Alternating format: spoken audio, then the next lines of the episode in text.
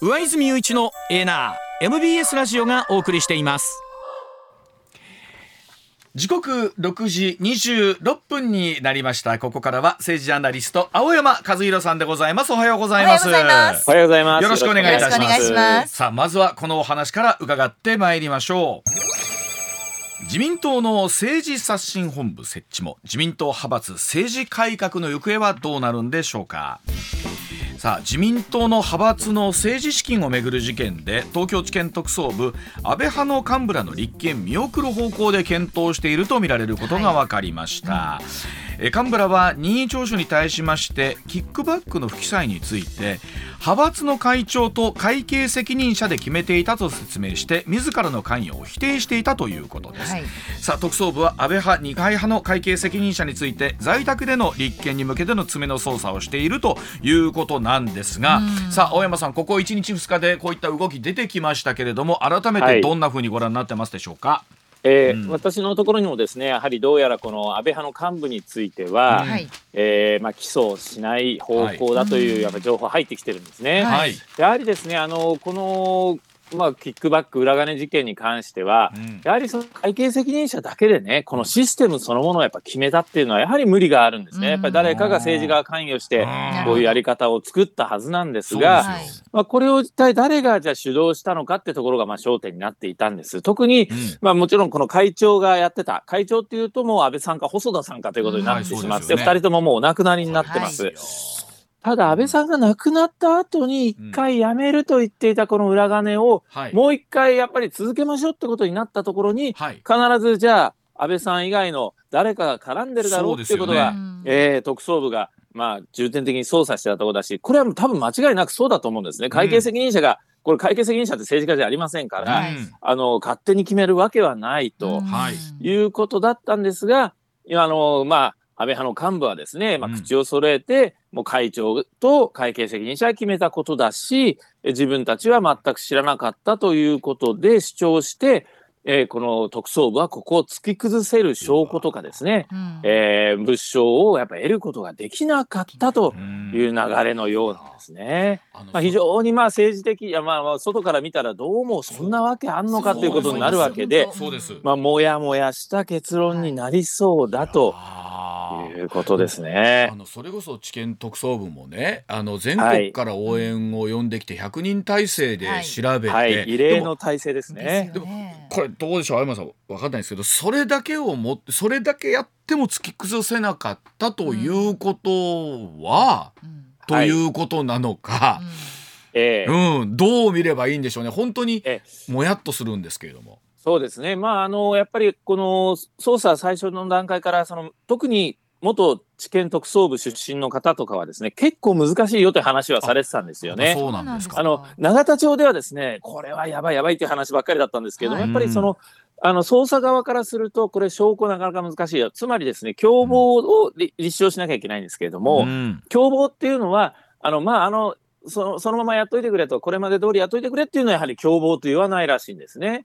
知ってただけじゃダメだと。知ってる上で何か指示したとか、うん、一緒にこう考えたとか、そういうものがなきゃいけないし、つまりあとその証拠がないといけないわけですよね。難しいですよね。そうなんです。あの、園浦さんっていう国会議員がですね、あの前回、あの、この政治資金、えー、収支報告書の問題で、あの、有罪になって、まあ、今、公民権停止になってるんですけど、この場合は音声のですね、データが出てきたんですね。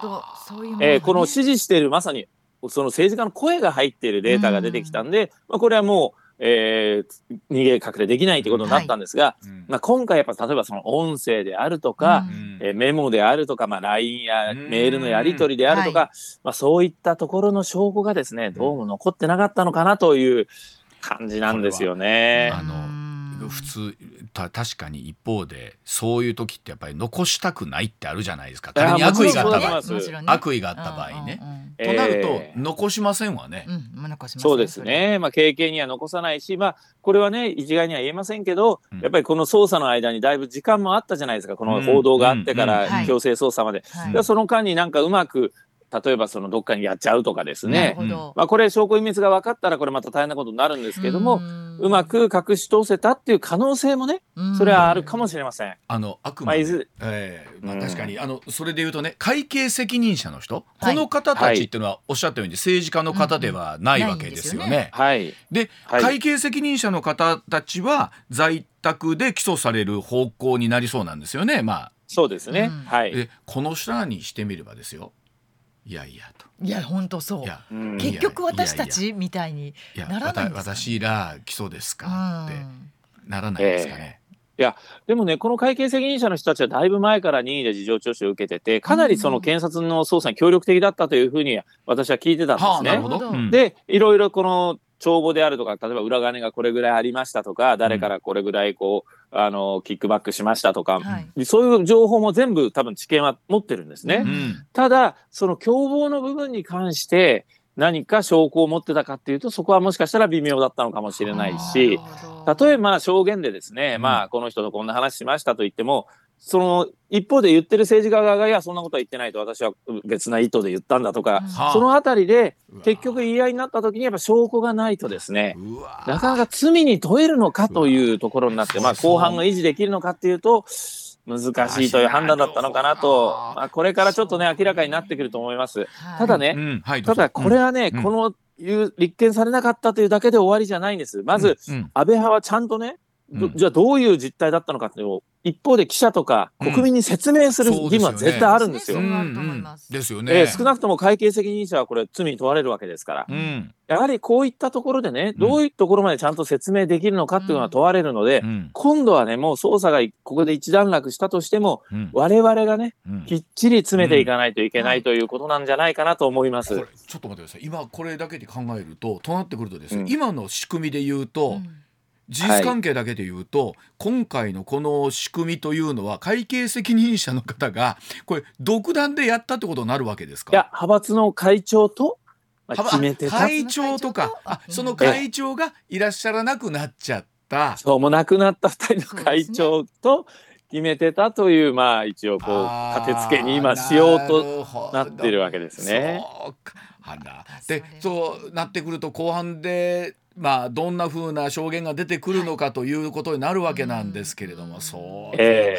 ー、でということはですよ。これぐっと今回わしゃっと大山明堂いたしましたけれども、結局、はい、えその議員としては池田議員が逮捕されました。この人は、はい、家宅捜索入った時にいろんなところに雲隠れしちゃって、はいはい、全くもって、え出てきませんでしたというのもあって、で、はい、大野さん谷川さんこの2人は、えー、立件されるということなんですかね。そうですね。うん、この二人はおそらくまあ在宅か、あのまあ本人たちがよっぽど罪を認めて、もうあの大これで私はあのもう全く争う気もありませんということになれば略式起訴といっても裁判をしないで、うん、あの公民権停止になるというパターンもありえますが、うん、あの裁判であの争いたいということになれば在宅起訴という形になると思います。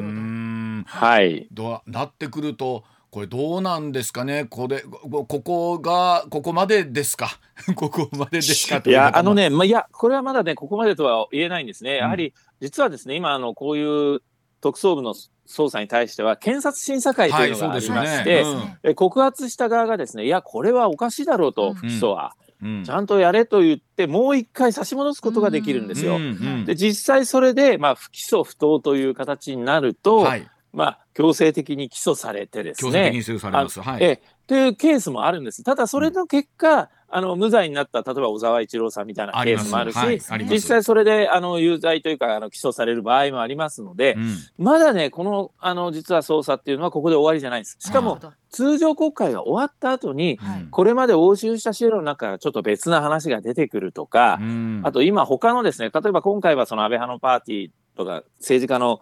派閥のパーティーの問題でしたけど、今、うん、各地方の、まあ、都連とか、まあ、大阪府連とか、うん、その地方の、えー、その自民党支部とかがやっているパーティーも告発を受けているケースが出てきてますので、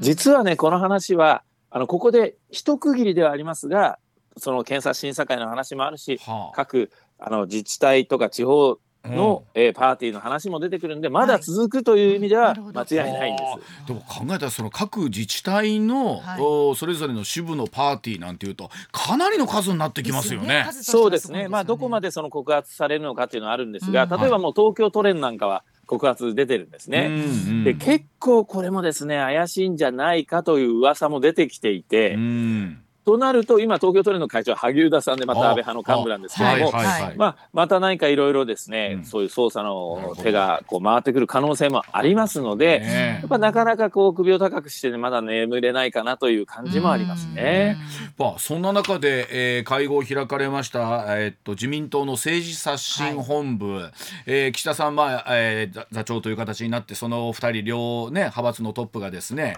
えーまあ、1人は菅さんであり、はい、派閥持ってない方で、もう一人麻生さん、はい、さあこの体制の中でできた政治刷新本部ですがさあ、ええ、どうなるんですか これは？これはですね、うん、まあ簡単に言うとガス抜きの場ですね。もうこんなに人数多くて、なんか幹事長だの事務総長だのなんか本部長だのって誰が偉いんだかも分かんないようななんかものすごいこう体制組んで。これでこういうこれこういう体制を見るとですね、ま、真面目に話し合う体制じゃないんですよね。だってね例えば MBS でもあのすいません50人で話し合ってくださいって言って、うん、ちゃんと詰めた話し合いってできるわけないじゃないですか。えー、せめてそこの、まあ、分科会を作ってね、はい、ちゃんと、えじゃあ話はどうなんだ派閥の話はどうなんだ、うん、政治にお金をかかる話はどうなんだってその分科会ごとでちゃんと結論を出すとか、うん、細かくやっていかないと、うん、ちゃんとしたあの全体的な見直しってできないんですね。しかも来週には結論を出すと言ってますので、結局ね岸田さんに取材するとですね、まあ、岸田さん周辺には、もう僕が本部長だからいろんな意見を聞いて、最後は自分がまとめるんだみたいなことを言ってるんですね。だから結局岸田さんがあの、まあ、こう意見を聞いたという形を作るための、ね、まああパフォーマンスですね。ってことはだからここで、はい、なんだその取り立てて、うん、おおそりゃすげえ方針になったなっていうものはならないでしょ？なならないですね。あのもうもう絶対にその麻生さんはねまあ、岸田さんもそうですけど派閥解消なんて全く思ってませんし、一方でねやっぱ菅さんはね派閥解消にすごい強い意欲を持ってるんですよ。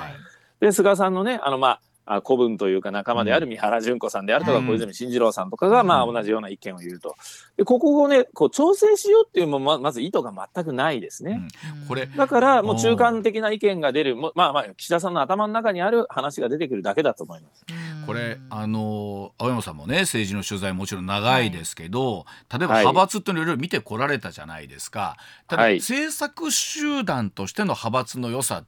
ていうのも、例えばあるっちゃあるなのか、えー、それとももう今のご時世ね、はい、もうそういうものじゃないんだよっていうのはあの試験も含めてですけど青山さんどうなんですかそのあたりっていうのは？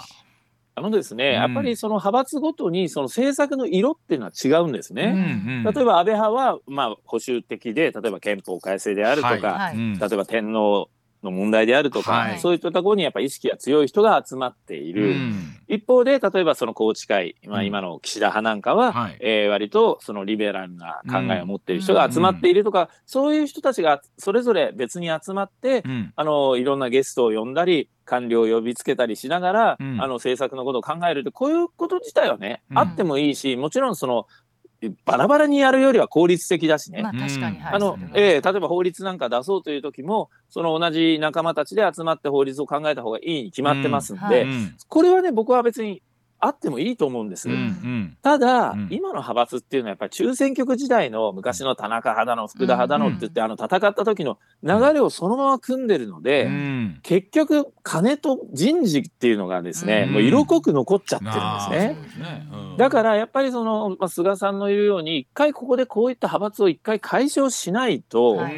いや政策集団ですって名前看板だけ変えても中が変わらないとですね、結局お金集めてお金配って、うん、まあ、総裁選に向けてその力をつけて、うん、さらに人事のポストを配分して求心力を高めるということはやっぱ変わらないと、うん、これが変わらない限りはやっぱ今回の問題を解決したことにはならないだろうと思いますね。でこれ例えば無派閥の人たち、まあ、もちろん菅さんはそれで菅さんで一つ、まあ、グループ的なものはあったりとか、まあ、い。ろいろそれぞれあるじゃないですか。その人たちっていうのは、はい、なんだろう政策とかというのをこう立案できたりとかっていうことはできてるんですか？それはそれで。うん、あのですね例えば、菅さんが今回主導したのでライドシェアの問題とかありますよね。あはい、あれはやっぱり菅さんであり河野さんであり小泉さんでありってまあ要は菅さんのグループたちが主導して、うん、実際にそのあの超党派の議員連盟もその後作って、はい、岸田さんにも圧力をかけて、うん、今実際に検討に入ったじゃないですか。うん、やっぱりこんなことねいくらでもできるんですよ。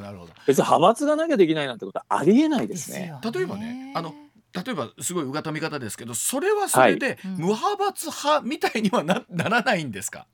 いやだからね結局コストと金がつきまとうかどうかなんですよ、派閥かどうかっていうのは。はだからそこでねじゃあその菅さんのグループがパーティーも開きます。でポスト配分も要求しますってなるとこれは無派閥という名前の派閥になっちゃうんですけれど。もまあそういう形にはなってなければ単なる政策集団ということになるわけで、うん、まあ、そこのねやっぱりこう線引きというか、はい、あり方っていうのをちゃんと考えるということが大事なんじゃないかですね。だからその代わりそこのグループに入ってる人たちもポストは要求しませんよ、うんうん、えーはい、いわゆる小売代持ち代も、請求しませんよというところがちゃんとできてればということなんですね。そうですね。そうすればあくまでその政策が近い人たちが集まるしあとやっぱりこう交流っていうかね、うん、今の派閥っていうのは掛け持ち禁止なんですよ。あつまり私は岸田派でもあるし、うん、茂木派でもあるって人はいちゃいけないんですね。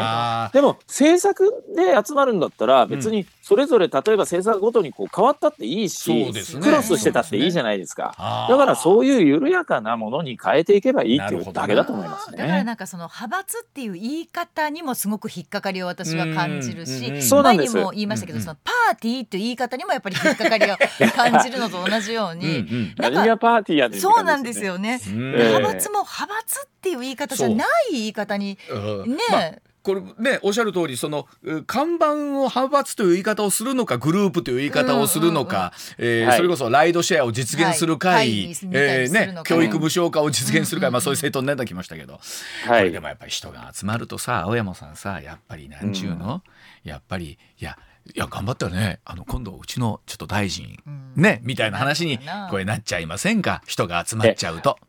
ある程度ねそれはしょうがない部分はあるし、うん、まあ、じゃあ完全にねそういうもう、みんな固まっちゃダメだってことになると、うん、い。や一党独裁のね、うん、あの中国共産党みたいになっちゃうんですよ。やっぱりあそこはそういう派閥とか作っちゃダメですからね。やっぱりそういうふうになるのも不健全だというの考えはあるんです。ただ、やっぱり今のまさにそのザ派閥みたいな考え方で、うん、まあ、お金をあの配ってポストを配分してみたいな形をやってると、まあ、今回のようにその派閥をよくわからないところが大量にお金を集めてですねっていうこの問題が解決されないということだと思います。めちゃくちゃよくわかるな。わかりました。はい。では続いてこちらでございます6時43分でございます。さあ台湾の選総統選です。民進党の来清徳さんが当選いたしました。今後の日本との関係はどうなるでしょうか。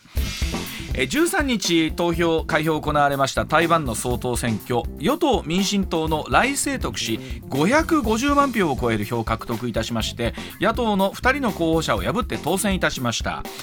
台湾では1996年総統の直接選挙が始まってからこれ初めてですね。同じ政党が3期続けて政権を担うという形になりましたが、はい、さあ青山さんは今回の台湾の総統選はどんなふうにご覧になってますでしょうか？えやはりですね、そのまあ3期続けてっていうのは初めてですので、うん、台湾はどうあこう振り子のようにね、国民党と民進党で、あの政権が交代していくっていうのが、これまでの、まあ、いわゆるパターンでしたので、うん、やはりあのそういうふうになりなる圧力というか、っていうのはやっぱりなんとなくこうあると思うんですね。ただ、やっぱそんな中でも今回この民進党が勝てるかどうかっていうのは、やはりその中国の台頭をどれだけ脅威に感じているのか、ねはい、あと香港の例ですよね、うん、やっぱり一国二制度と言いながら、うん、あのようにもう民主化が潰されてしまった、ね、まあ、そういったの影響がどこまで残っているのかっていうことを測るバロメーターだったんですが、うん、やはりですね、まあ、あの100万票近い差をつけて民進党の来清徳さん勝ったということは、やはりもう台湾の皆さんの中にはですね、この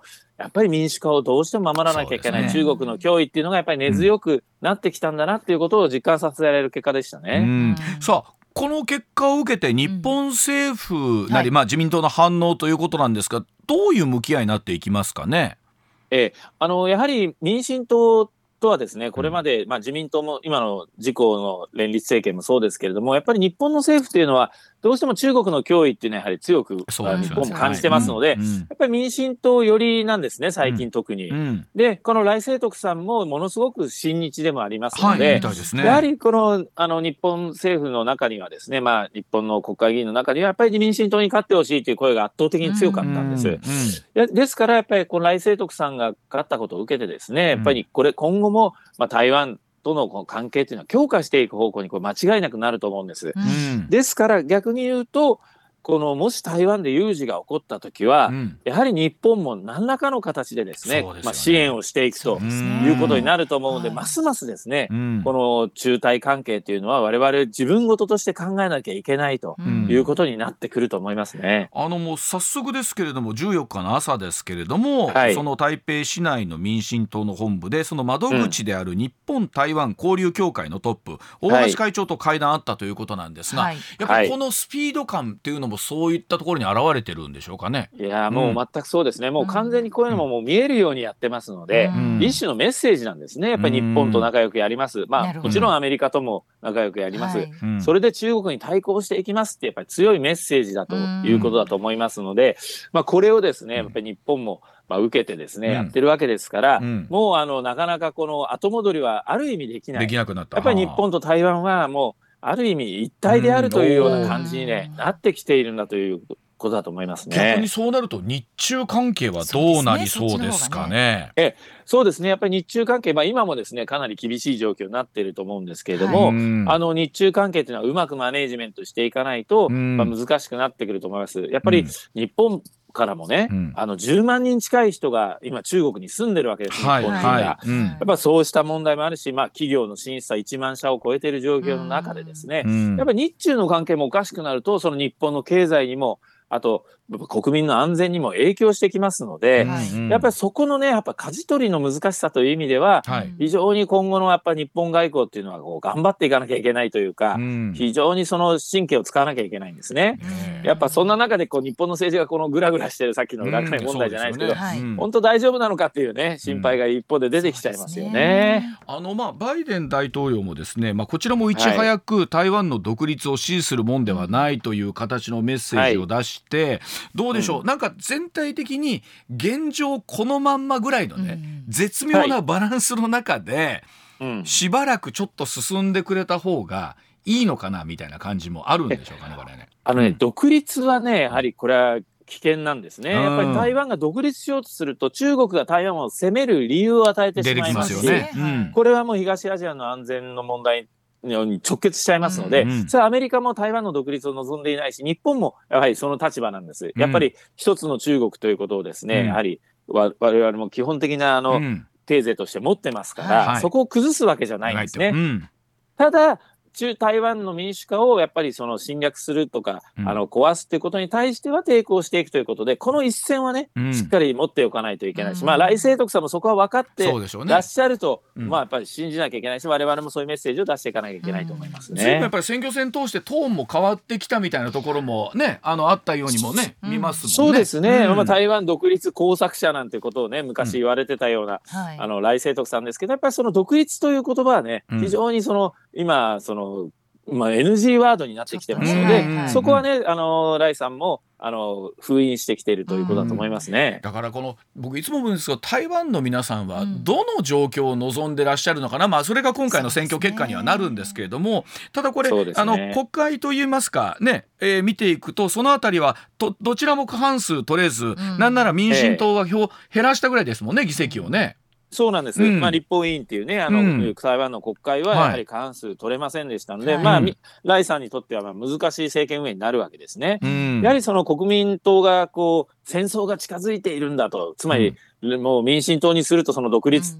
雰囲気が出てきて戦争になっちゃうぞっていうことを逆にこの選挙キャンペーンで使ったことも、一定のね、やはりそのシンパシーをまあ、得られたっていうところもあると思うんです。だから台湾の中でもですね、うん、その現状維持という枠の中でどういう姿勢なのかっていうことでね、うん、やっぱり進んでいくということが、まあ、少なくともやっぱりこの台湾有事っていうのはあったら大変なことになっちゃいますので、はい。はい。はい、まあ、ない中でどういうような姿勢で進んでいくというところで、落ち着いていたくれればなっていう感じですよね。だからおそらく台湾の中でもあのライさんに投票する方と一方で、はい、えー、国民党に投票する方とっていう方とのバランスをなんかうまく取りながらだったのかなというところでありますが、さあそれではお知らせ挟んでなんですが、はい、日本国内の岸田さんはどうなっていくのか、はい、そして今年の世界青山さんはどんなふうに注目しているのかお知らせの後伺ってまいります。上泉雄一のエーナー MBS ラジオがお送りしています。時刻6時56分回りました。続いてこちらでございます。さあ岸田内閣の支持率が少し上昇しました。さあ一方でポスト岸田の動きはどうなんでしょうか。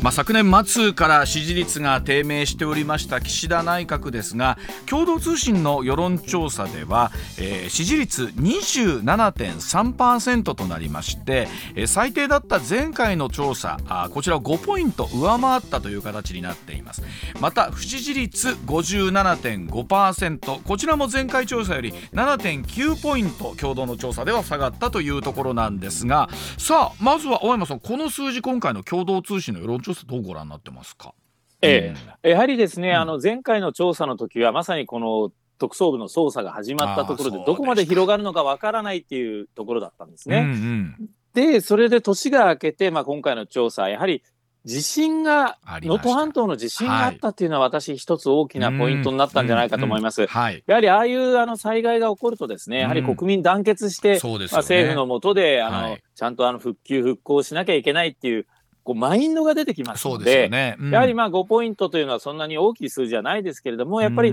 一定のね、やっぱりそのみんなでこういがみ合ってる場合じゃない、ちゃんとあの復旧復興に団結しようというような思いがね、うん、この数字に僕は現れたんじゃないかなと思います。ね、だから決してその岸田さん、これで長続きすると思わない方がいいかなというふうには思いますね。これ、まあ、言ってる間にもうあと10日もするとですね、通常国会開かれますし、はい、まあ、さあ、そのあたりぐらいからですね、まあ、もちろん復興に対する予算とかはどうなっていくのかってのがありますけど、どうでしょう、えー、そのあたりのポスト岸田みたいな動きっていうのは、やはり少し動いてくるのか、どうなんでしょうか？えー、ただですね、うん、今の段階ですぐ岸田さんを変えて、あの、得する人っていないんですね、実は自民党の中でも。やはり選挙が近づいているとかですね、うん、そういうこう変えなきゃいけない状況が生まれた時にこう変わってくるというふうに思うんです。はいうん、やはり僕はやっぱ焦点は4月にこの補欠選挙が4月28日にあるんですね。はい。うんうん、でこれ今回補欠選挙がどれぐらい増えるのかつまり今回の捜査で公民権停止になる人が一体どれぐらいいるのかで、選挙の数って増えると見られていたんですが、はい。うん、今の感じだとやはりその1桁前半ぐらいで収まるんじゃないかという感じなんですね。ただそれでも全敗したりするとですねやはり岸田さんじゃ選挙勝てないねとやはりということになってくると、まあ次の9月には総裁選挙ありますけれどもその総裁選挙より前にもう岸田さんにはもう出てもう退陣してもらって、新しい総裁を選びましょうっていうことになってくる可能性は十分あるかなというふうに見てます。まあ、特にやっぱり、まあ、あの来年度予算案をねどういった形でまあ成立させるかっていうのは一つ大きなテーマであるでしょうし。大きいですね、ね、はい、おっしゃったように、まあ、その地震の復興というところも大きなテーマという中なんですがではそのあたり具体的にはですねどんなふうになっていくのかまた来年、えー、今年度の政治日程合わせて青山さんに聞いてまいります。7時のお知らせです。あの青山さん春にはですね、はい、えー、っと岸田さんも行ったアメリカ行くんですよね。えところがですね、これ、アメリカに春に行けるかどうかっていうのは、今、ちょっと微妙になってきてるんですね。そうですか、やはり。うん、えー、うん、やはりその、まああの、アメリカも大統領選挙がありますので、うん、いろいろなこう日程が立て込んできてる中で、まあ、最初はなんか3月ぐらいに行くんじゃないかと言われてたんですが、はい、まあ、5月とかぐらいになるかもしれないし、ただ、大統領選挙どんどん近づいてきちゃうとですね、はい、ますます行きにくくなるんじゃないかそうですよね、えー、訪米で花道論みたいなことを言う人もいたんですけれども、ね、この訪米自体がまだね、あんまりはっきり決まらないような状況になってますね、今。そうですか。いや、一つ何かあそこでほら、議会で演説もあってみたいなところでおっしゃるような花道なのか、なんなら、えー、最後の最後のウルトラ C があるんじゃないかみたいなところまで含めて だったんですけど、あ、あの、そのあたりってのはまだあやふやなんですね、スケジュール。あやふやなんですね。まあ、あの、花道にしたくないっていう話も、まあ、少し思いもあるんじゃないかみたいな見方もあってですね、ここはですね、ちょっとこう、いろんな政治的な思惑が絡んで、あの日程が決まらない状況になってますね。まあそれこそあの復興のこともありますので、ね、あまりその、はい党内もですねごちゃっとしたくないところっていうのはあると思うんですけれども、うん、はい、はい、で一方であのえー、共産党の大会も開かれましてこちらはどうですか、はい、あの C さんが変わるんじゃないかという話も出てきてますけども、はい。ねうん、実はですねもう C さん変わるんじゃないかというのは私の取材ではもう1年前ぐらいからそういう話って共産党の関係者から出てたんですね、まあ、田村智子さんという女性になるんじゃないかと、はいはい、まだこれはっきりとは言えませんけれどもやっぱり共産党もかなりも統制が今衰退してきてますから、やっぱどんどん票が減ってるわけですね。やはりやっぱここでそのまあ C さん長く続けていらっしゃいましたけどあまりにもやっぱ長すぎたので、まあここで女性の党首ということになるとやっぱりかなりこう印象変わりますので、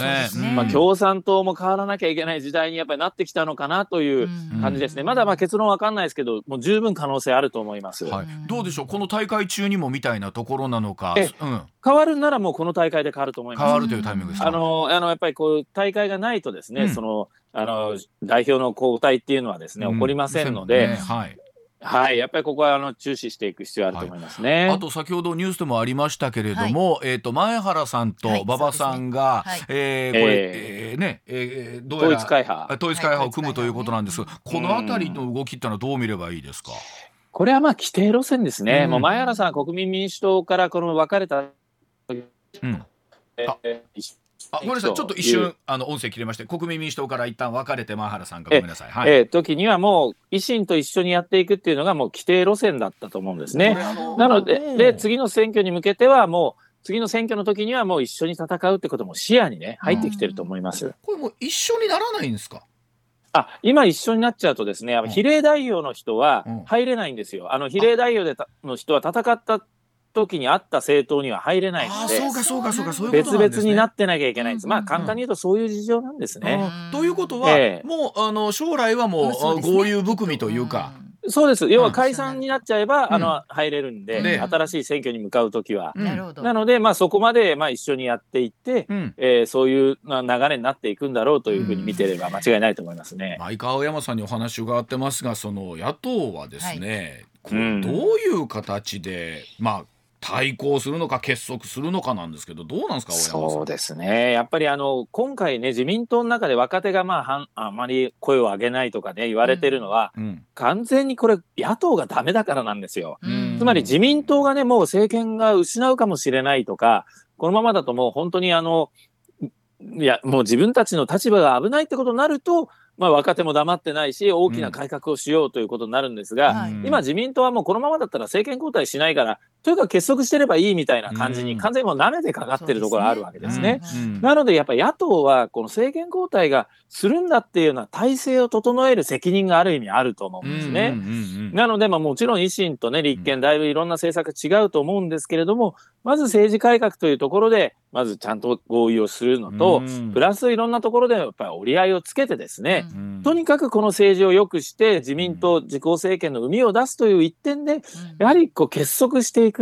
というような形をやっぱ見せていかないと、まあ、あの国民に対する配信行為だと私は思います。あの野党の方がですね結束せずに細かい政党がたくさんできて、そうなんです、まあ、一強多弱というね、ね自民党の方が逆にあの、リベラルから保守まで、あのがっちり両サイド取っててこれ戦い方が違いますもんね。全くもって、ね、そうなんです、うん、まあ権力持ってるからね結集しやすいっていうのはもちろんあるんですけれども、やっぱりこの状況だとね結局ずっとこの政権が変わらないでやっぱり政権交代っていうのはまあ一般論ですけれどもこういう膿を出したりですね、うん、あの不正をこうあの見つける目になる改革のきっかけになるのはこれ間違いないんで、うん、まあ台湾もそうだったようにですね一定の期間でやっぱり政権交代していくっていうのが健全な民主主義のあり方だっていうのは間違いないと思いますね。青山さんね。あのあまり変にねこう集まりすぎると、はい、今度は野合なんて言われ方もこうするわけじゃないですか。はい。うん、その団結とこう野合とのこう違いみたいなところっていうのはこうどういうふうに置けばいいんでしょうね。そうですね、でも一定のやっぱり政策でちゃんと合意するのと、まあ、合意できないものは合意できないものとしてはっきりするということですよね。うん、で、この合意できたものについてきっちり進めるために、まあ、政権を任せてくれと、ただ、それじゃあ不安だという人がいれば、それはそれでもあの自民、公明に投票すればいいんであって、やっぱり自分たちが政権取った時の姿っていうのを、こう変にもったりですね、あのあのできもしないことを言うんじゃなくて、はい、ちゃんとできることとやるべきことを明確にするということが大事だと思います。うん、でそれでね多少意見が違うのは自民党や公明党だってそうなんですよ、そうですよね、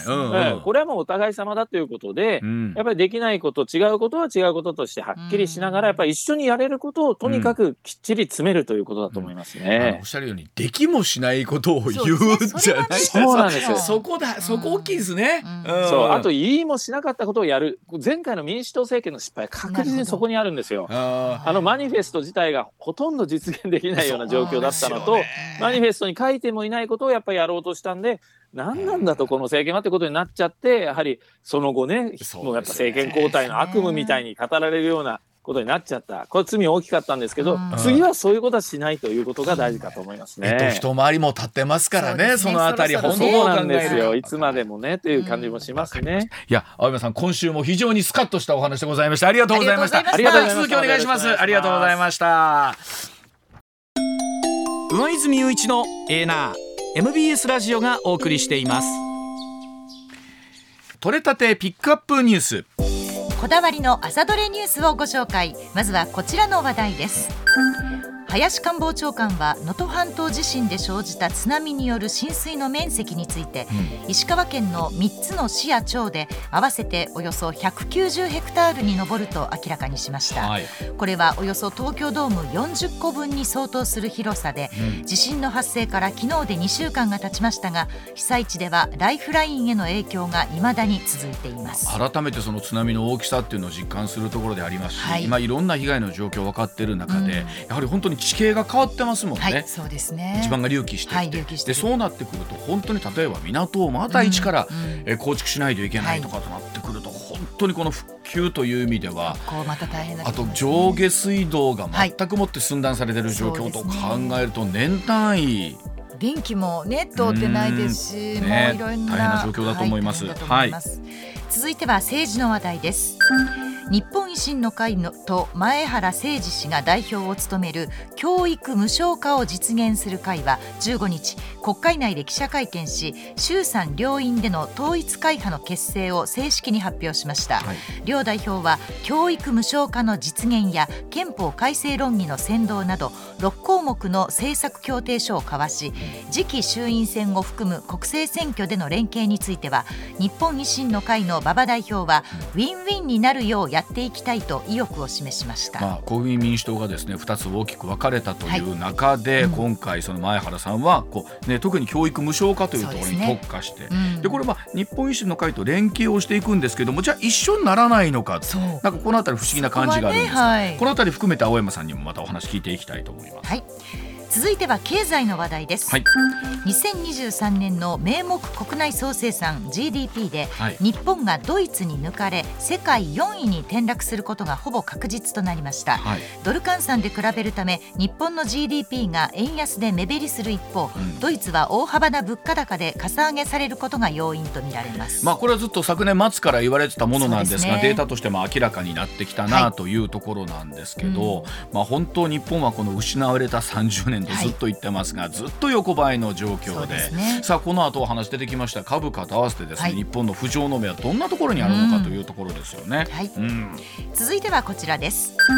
15日の日経平均株価は一時3万6000円台まで上昇。終値は先週末よりも324円高い3万5901円となり5営業日連続でバブル後の最高値を更新しています、うん、先週1週間でおよそ2000円値上がりするなど日本株への期待感が膨らみ、うん、幅広い銘柄で買いが進みました。まあ一つにはいろんなものの物価をですねコストを物価に上げられるようになってきた、うん、反映できるようになってきたというところがあるそうなんですけれども、はいえー、1990年2月以来、はい、えー、私とか向川さん絶好調大学生の頃ですよ。バリバリ遊んでた頃ですよね本当にそこから何ももって日本経済は変わってないところが衰退していたということの方がびっくりなんですけれども30年以上ですから。そうですよ。さあ果たしてこれがさっきのお話じゃないですけれどもどんなふうに変わっていくかですよね、ね。うん、はい、続いてはこちらの話題です。航空会社スターフライヤーが15日から小型の犬や猫を客室に持ち込めるサービスを国内線全路線で拡大しました。一部路線でのペット持ち込みサービスは飼い主のニーズに応えようとおととし3月に開始していまして、うん、料金は片道1匹5万円で、うん、規定のケージに入れる小型の犬と猫のみが持ち込み可能です、まあ、1月2日の羽田の事故でですね、はい、人命は助かったんですがそのペットの命がというところでこれまあ議論になったところもありまして、ねはい、まあ、その意味ではスターフライヤーは、うん、まあ、もちろん小型の犬と猫というね、はい、ある程度の規定はあるんですけど、まあ、そのあたりは、えー、特化して売りに出したいというところもあるでしょうね。はい、はい、最後はエンタメの話題です。歌手の小金沢庄司さんが11日に呼吸器不全のため亡くなっていたことを所属するキングレコードが15日発表しました。65歳でした、うん、北島三郎さんの付き人から1988年に歌手デビュー、うん、1992年のフィニッシュ講話の CM、はい、歌手の小金沢くん編で注目を集め、うん、この年の日本新語流行流行語大賞大衆部門では銀賞を受賞、はい、北島三郎さんは愛弟子の逝去にお前のことはいつまでも忘れはしないよありがとう感謝と追悼しました。これもあの驚いた65歳ということですからね本当にまだまだ若くて、はい、あの確かにこのフィニッシュ講話のコマーシャルの時に歌手の小金沢君。は一体誰なんだと。うん。ね、でもすごくブレイク、ね、そう大ブレイクをいたしましてということなんですけど、はい、まあ何が驚いてるって北島三郎さんが一番ねあの、ね、悲しんで驚いてらっしゃると思いますはい。上泉雄一のエーナー MBS ラジオがお送りしています